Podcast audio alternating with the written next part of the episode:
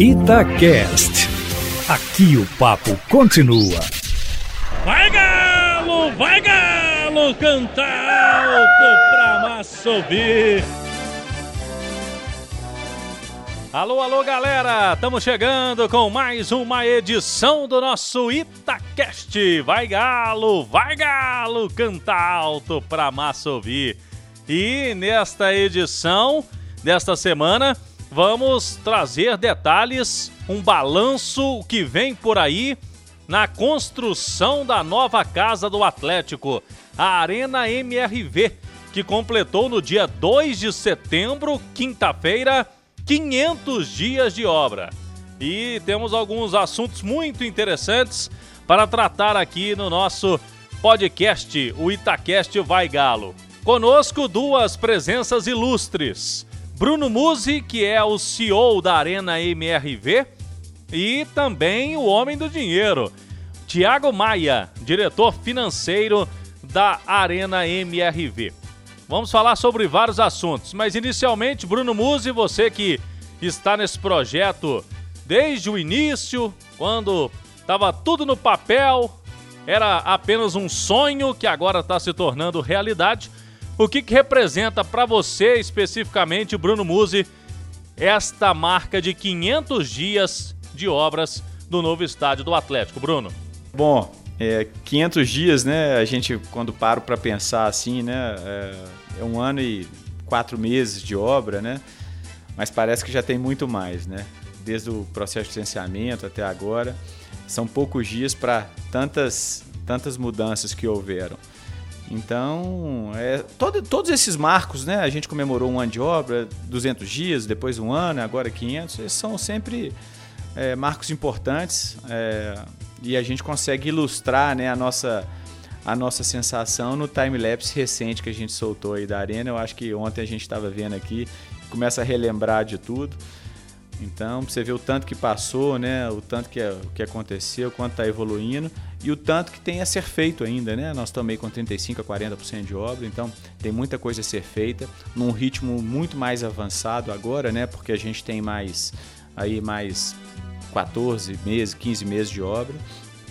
É, e, e são tantas atividades que vão acontecer daqui para frente, né? Porque nessa fase agora começam a abrir diversas frentes. Então diversas atividades em paralelo, né? Então, é, isso, isso vai trazer um, incremento muito grande e com certeza com esse incremento de atividades vem os desafios, né? Desafios de execução, de qualidade, de prazo, de recursos, né? necessidade da, da, de continuar nesse ritmo bom de venda que a gente tem. Então tem, tem muitos desafios aí pela frente. Ô Bruno, na, na sua visão, é, você falou de vários desafios. Qual foi o principal desafio? Dá para falar alguns até aqui nesses 500 dias de obras? É, desde o projeto lá atrás para aprovação e para a obra começar a funcionar mesmo aqui no local do estádio? Pergunta difícil. É, eu acho que assim, é, eu, eu, trato esse projeto é, fazendo uma, uma analogia assim, talvez até boba, mas que eu acho que, que retrata bem. Isso é igual para quem é corredor de maratona sabe, né? Na hora que você olha os 42 quilômetros que você precisa correr é, e você fica meio assustado. Então a gente tem que ir correndo é, no curto prazo, né? Então a gente vê como é que nós vamos passar no quilômetro 5, no quilômetro 10 e assim vai. E essa obra foi assim. Então as dificuldades vêm acontecendo em todas as etapas.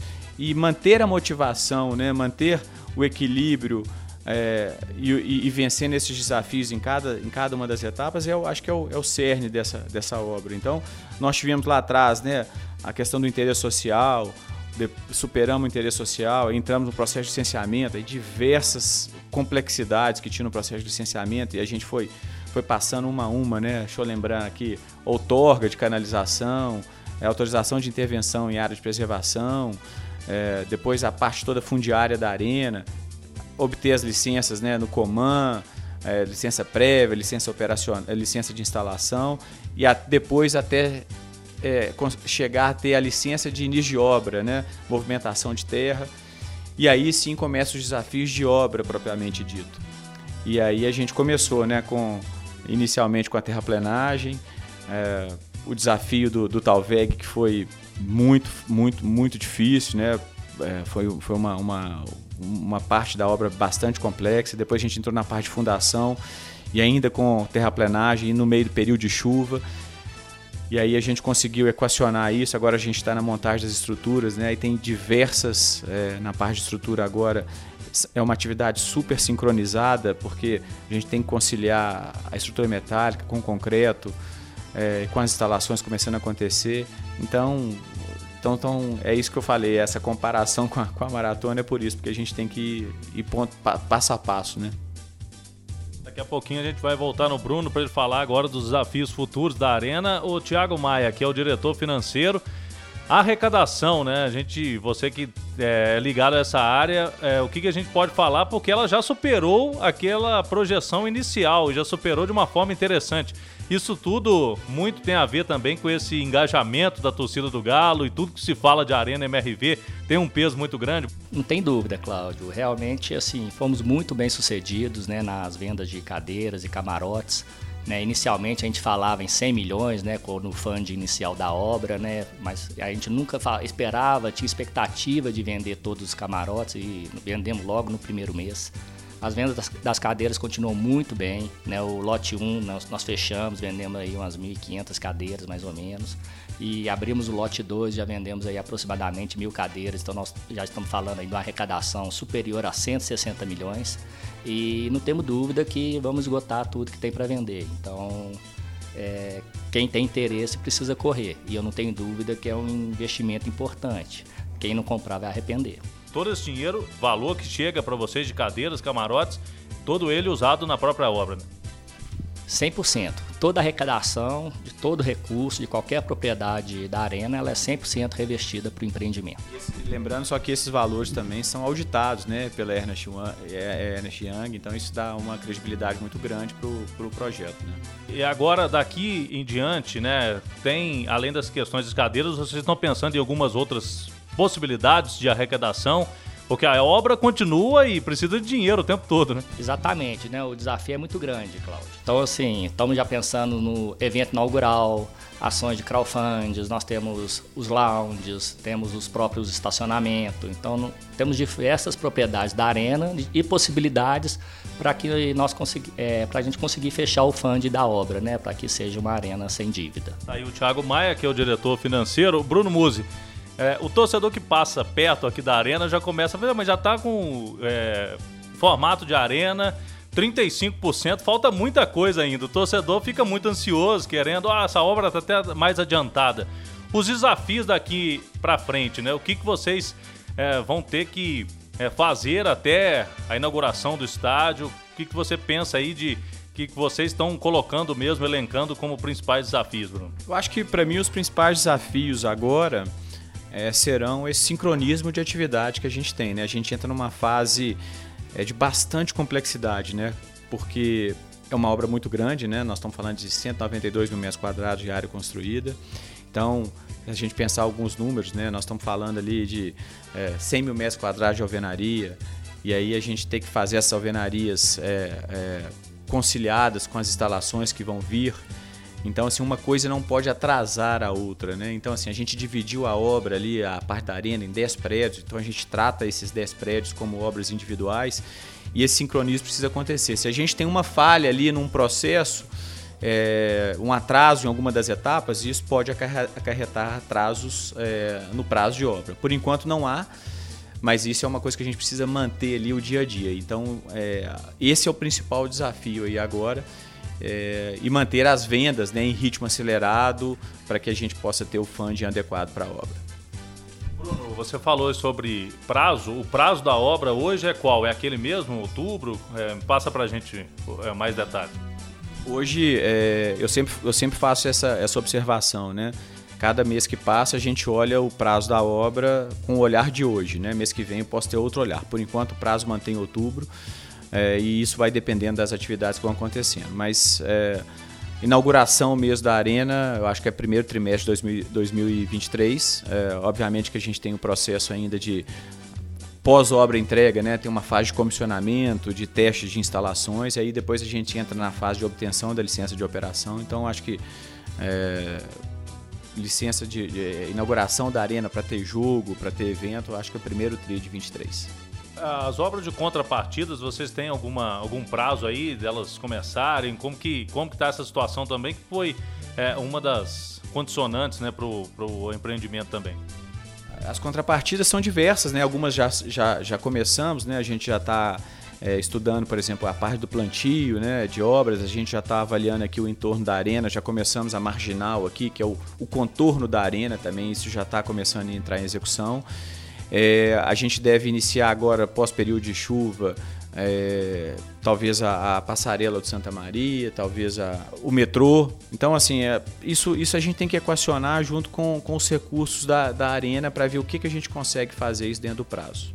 É, o que o Bruno tocou é um ponto importante, né? Que à medida que as contrapartidas vão avançando, né? E, e toda, toda a variação do custo de obra pela atualização financeira, nós também estamos correndo atrás de novos fundos, né? Para que a gente consiga cobrir esse eventual aumento de não de custo de obra, mas de contrapartidas, né?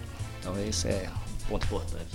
Ô Bruno, sobre o centro de experiências, ele vem sendo muito legal porque o torcedor começa já a sentir né, a Arena MRV, é, ver a obra e também já ter um, uma questão emocional ali, quem faz o, o tour, né? O, é muito interessante. Como, qual que é a avaliação de vocês? Porque o Centro de Experiências ele apareceu no processo aí e hoje tem muito torcedor que é um ponto turístico mesmo aqui também, né, Tiago? Pode falar um pouquinho sobre isso? É, o Centro de Experiência é um sucesso, né, Cláudio? Já, tivemos aí mais de 15 mil pessoas e é emocionante ver a torcida chegando, o pessoal chora, né, leva a família. E eu acho que o Centro de Experiência ficou bem melhor do que nós imaginávamos, né? Ficou, é, nós, a intenção era para a venda de camarote, e ele acabou realmente virando um centro turístico, um ponto de encontro dos atleticanos. E acho que vai ter muita coisa legal aí para esse centro de experiência aí para frente. E eu acho que o que é legal do centro de experiência é que ele, ele já traz né, essa sensação de arena pronta, né? De arena, como será a arena aqui. E, e, e também do aspecto é, de, de, custo, né? Ele, ele já vem trazendo parcerias para a arena, né? A gente já arrecadou aí quase um milhão de reais ali só de, de é, venda de ingressos e eventos que a gente já começa fazendo sem experiência. A gente já está trazendo um patrocínio né, agora, que é da Faça Bortolo, que vai ser o nome oficial do Centro Experiência, né, um patrocínio importante para a gente. Isso já começa a trazer, você vê com um equipamento pequeno, o potencial de arrecadação de uma arena bem gerida, né, voltada para o entretenimento, voltada para os jogos. Então, o potencial que isso traz para o clube. E reforçando a linha né, de que a arena ela vai é, junto com essa nova visão do clube, né, de realmente mudar o Galo de patamar. Mas então, muito obrigado aqui pela participação, Bruno Musi, que é o CEO da Arena MRV, e também o Thiago Maia, diretor financeiro. E a gente vai continuar nos falando aí nesses períodos, principalmente é, simbólicos da Arena MRV e boa sequência de obra a gente vai continuar acompanhando aqui na Itatiaia, Bruno. Cláudio, mais uma vez, obrigado. Estou é, à disposição. É, quando quiserem vir fazer matéria sobre a Arena, a gente está sempre à disposição aqui para fornecer os dados, os números da Arena, que são sempre muito interessantes aí para para que os atleticanos conheçam mais de perto ali a realidade aqui da obra. Muito obrigado, Cláudio, um prazer. É, 500 dias passaram voando, impressionante, muitos obstáculos vencidos, muito ainda para vencer, mas a certeza que nós estamos aí no caminho certo para o nosso sonho tornar realidade. Muito legal, nosso bate-papo aqui com Bruno Musi, CEO da Arena MRV e também Tiago Maia, diretor financeiro.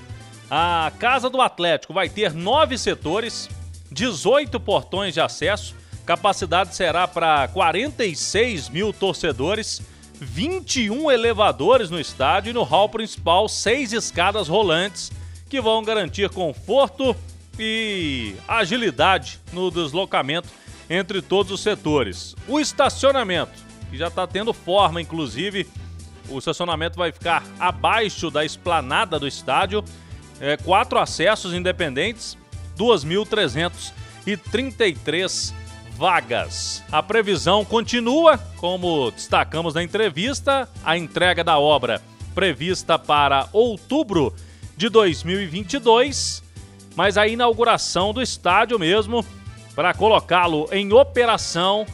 Já há uma previsão para o primeiro trimestre de 2023. Passa rápido, o tempo está urgindo, né? A gente até assusta Já estamos no mês de setembro de 2021. Semana que vem tem mais, hein? Eu espero vocês. Até lá. Vai Galo, vai Galo, cantar alto pra massa subir. Itacast. Aqui o papo continua.